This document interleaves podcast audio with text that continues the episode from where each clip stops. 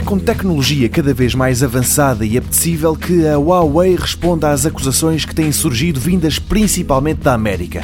Espionagem industrial, equipamentos capazes de serem monitorizados pela China e implementação de tecnologia 5G com ligação direta a Pequim.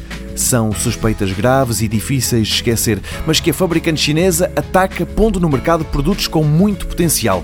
É o caso do Mate X, aquele que, entre os smartphones com ecrã dobrável, parece ser o melhor pensado, e é o caso do P30 Pro, lançado ontem em Paris. Por enquanto, ainda é cedo para ser uma opinião acerca do equipamento, mas o que a Huawei mostrou em cima do palco promete imenso principalmente no campo da imagem. Fotografias nítidas tiradas praticamente no breu, um zoom ótico de 5 vezes que nenhum outro telemóvel tem, mas que poderá chegar 10 vezes mais longe do que isso e mostrar uma imagem que não envergonha ninguém, e depois uma série de modos bastante interessantes.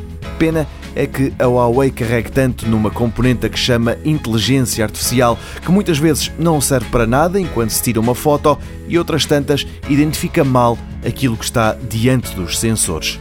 Ontem, a Huawei mostrou ainda o P30, um smartphone que, em comparação com o Pro, não tem o zoom, é um pouco mais pequeno e tem uma bateria menos espaçosa, mas ambos os equipamentos partilham especificações importantes, como o CPU Kirin 980 mas se por dentro é difícil encontrar smartphones melhores do que a família P30, por fora também tem muita coisa a seu favor. É o caso das cores disponíveis e, por exemplo, do tamanho da moldura do ecrã que é menor do que a de todos os rivais.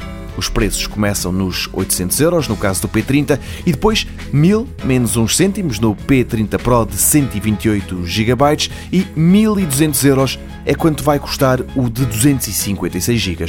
A pré-venda começou hoje.